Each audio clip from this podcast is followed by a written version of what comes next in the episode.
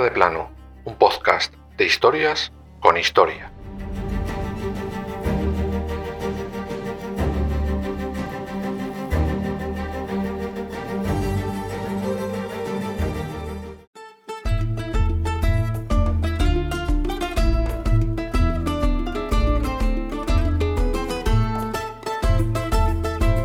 Cuán gran artista muere conmigo. Esta mítica frase fue lo último que dijo uno de los emperadores más odiados y con peor fama de la historia del Imperio Romano y justamente nuestro protagonista de esta semana, Nerón. Ese hecho ocurrió un 9 de junio del año 68.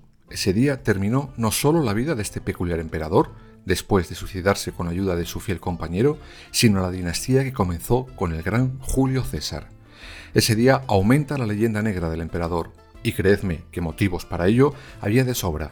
En otros capítulos contaremos sus andanzas. Sin embargo, uno de los más famosos y que ocurrió cuatro años antes de su final no fuera para tanto como ha pasado a la historia. Hablamos de lo que sucedió el 18 de julio del año 64 de nuestra era.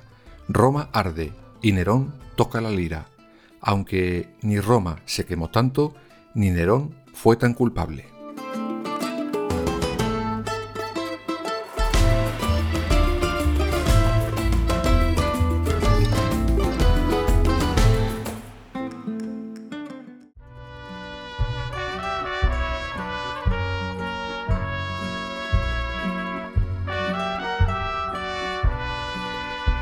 Nerón Claudio César Augusto Germánico fue emperador de Roma desde el 13 de octubre del 54 hasta ese 9 de junio del 68. Durante esos 14 años su mandato se puede identificar con lo que ocurrió en Estados Unidos siglos después, una auténtica caza de brujas. Si en los tiempos de McCarthy todos eran comunistas, en tiempos de nuestro protagonista de hoy todos eran enemigos del imperio y por tanto de su emperador. Todo eran sospechas, traiciones, paranoias, terror, sobre todo en la segunda parte de su reinado. Durante los primeros años podemos decir que Nerón se comportó, al menos siguiendo las más estrictas tradiciones políticas romanas. Sin embargo, después, aquello hmm, se torció un poco. Comenzó su etapa despótica. El origen de ese declive, los historiadores le ponen una fecha clara, el asesinato de su madre, Agripina. Y este asesinato tiene casi ciertos tintes cómicos, sobre todo por las veces que Nerón lo intentó y le salió el tiro por la culata. Influenciado por su pareja, Nerón intentó primero envenenar a su madre, y nada. Después pensó en derribar su habitación mientras ella estuviera dormida. Pero nada, Agripina descubrió su plan hmm, y tararí. Un poco más tarde invitó a su madre a dar un paseo en barco con la intención de hundirlo y que se ahogara. Pero Nanay, una vez más, Agripina fue más lista y le pilló con el carrito del helado. Al final, y como ya hemos visto en otros episodios, Nerón recurrió a lo más sencillo para cargarse a alguien. Te inventas acusaciones falsas y listo. Tienes tu ejecución servida en bandeja de plata.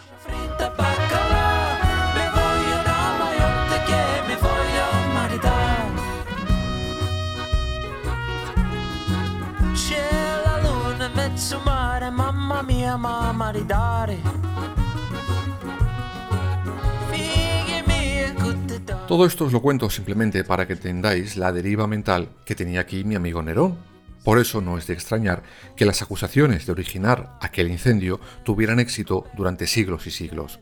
De hecho, todos o casi todos tendremos en la memoria la imagen de Roma ardiendo mientras Nerón está en el tejado de su palacio tocando la lira, mientras recita y asimila esas llamas con la destrucción de Troya. Bueno, pues quizás es más leyenda que realidad. Realmente sobre lo que pudo ocurrir aquella noche hay tres versiones diferentes. El único dato cierto y común en todas las versiones es que la noche del 18 de julio, sobre las 9, comienza en Roma un incendio que dura cinco días más. Desde ahí, las versiones se disparan. Ni cuánto ardió, ni por qué se originó, ni quién lo provocó. Vamos con todas ellas.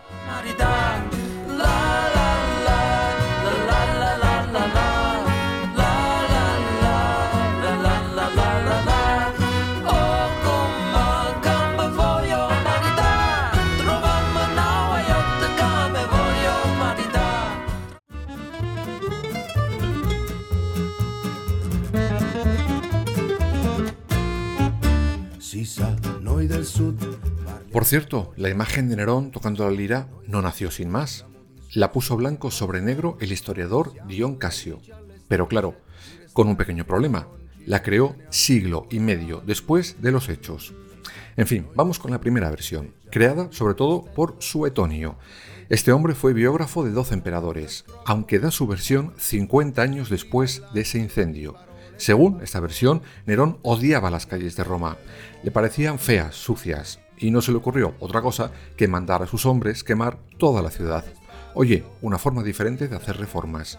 Su intención, según este biógrafo, era crear de sus cenizas una nueva Roma, más dorada, más limpia, más esplendorosa.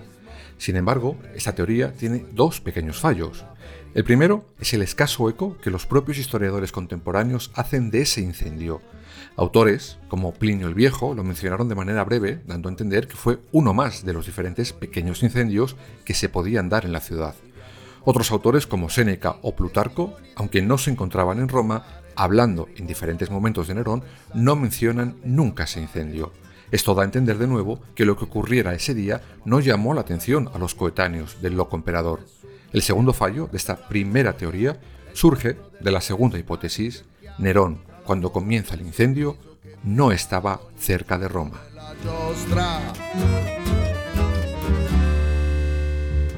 Se togli spazio alla tenerezza, resta il silenzio di un condominio anonimo, porta pazienza al conformismo, io preferisco il rumore della libertà. Esta segunda versión nos la ofrece Tácito, un importante político e historiador romano. Según esta versión, Nerón se encontraba en Antium, la actual Ancio, en el momento del incendio, Además, afirma que la idea de que Nerón estuviera tocando la lira era completamente falsa y tan solo un rumor malintencionado. De hecho, según Tácito, la actitud de Nerón, una vez es conocedor del incendio, dista mucho de la de alguien que ha encargado aquello y está tan perturbado como para ver cómo su ciudad arde mientras él toca la pandereta. No, según este historiador, Nerón organiza un plan de socorro para todos los afectados, corriendo él mismo con los gastos. Abre sus palacios y jardines para poder proporcionar refugio a los afectados por haberse quedado sin vivienda al tiempo que dispuso de alimentos para evitar la hambruna entre los supervivientes. Una vez sofocado el fuego, diseñó una reforma de la ciudad para que las casas que se tenían que reconstruir guardaran ciertas distancias de seguridad entre ellas. Además, deberían estar construidas en ladrillo y con fachadas porticadas. Aún así, no todo en esta versión eran bondades hacia Nerón. No, tampoco es eso. El emperador, aprovechando que el Pisuerga pasa por Valladolid, se construyó un palacio nuevo enorme, lleno de lujos. Es lo que hoy se conoce como la Domus Aurea.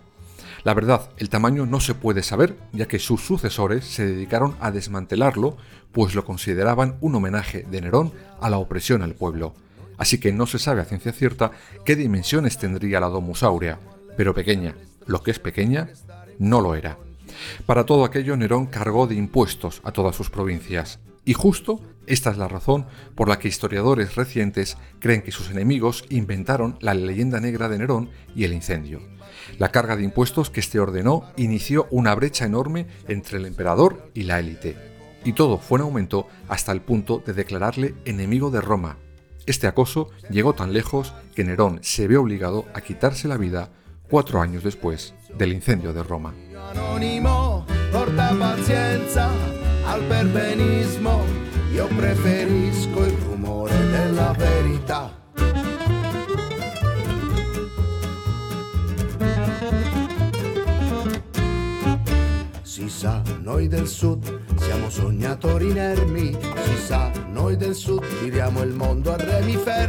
La tercera versión nos la da el propio Nerón, y quizás es la más loca de todas y tiene una sencilla explicación. Y justo por esta explicación, durante siglos triunfó la primera versión que os contaba antes. Para Nerón, los culpables fueron los cristianos, sin más ni más. Para él los cristianos veían a Roma como el centro de la perversión, de la depravación, una ciudad inmoral, corrompida, el centro del poder, una nueva Babilonia, y para acabar con ella y con el imperio decidieron quemarla para purificarla. Esta teoría no se sustenta en nada, pero tiene una sencilla explicación. A Nerón le estaban acusando todos los días de haber quemado la capital del imperio, y no aparecía un culpable mejor. Así que, torpemente, decidió inventarse unos culpables. No entendió que justo eso es lo que le acabaría señalando a él como artífice de aquel incendio para toda la historia. Nerón comienza una persecución a todo lo que huela cristiano en Roma. Les ejecuta, les lleva al circo, les encierra con fieras, les crucifica. De hecho, la historiografía cristiana señala el gran incendio de Roma como el comienzo de la persecución cristiana y su martirización.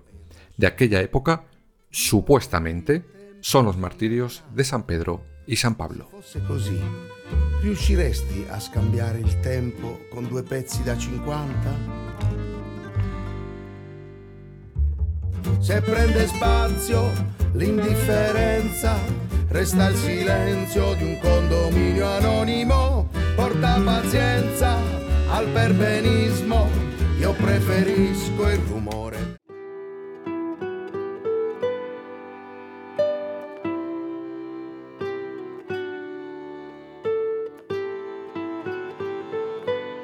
Pues bien, ya os he contado las tres versiones del gran incendio de Roma. Ahora os voy a contar datos físicos y arqueológicos que desmontan ciertos mitos. Después de ello, que cada uno escoja la versión que más le apetezca.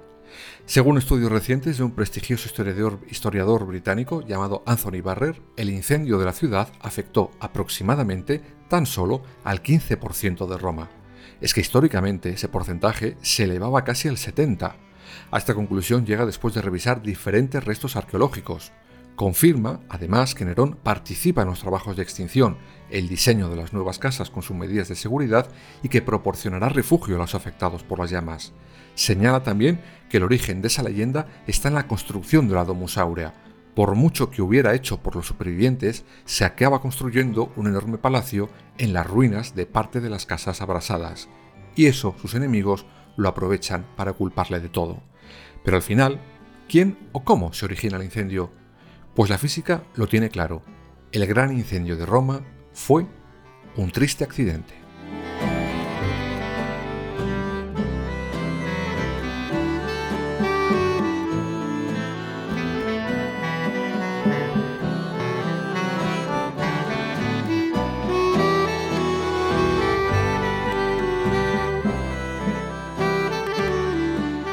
Os he dicho, siempre se creyó que fue intencionado.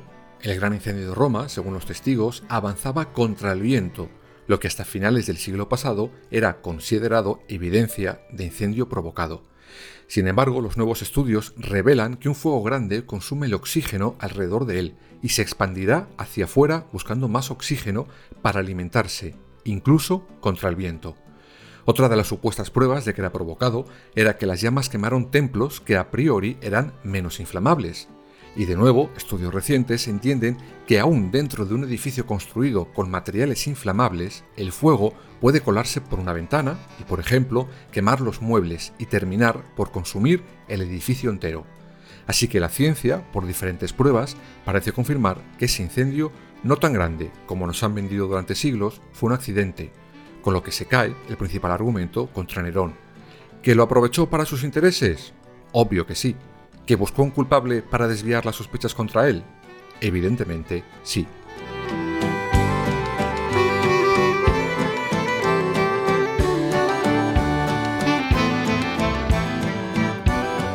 Un incendio en aquel 18 de julio del año 64 que quemó Roma y la imagen de Nerón, un emperador juzgado y condenado por la historia con motivos más que suficientes para ello, aunque quizás, en este caso, falsamente dilapidado.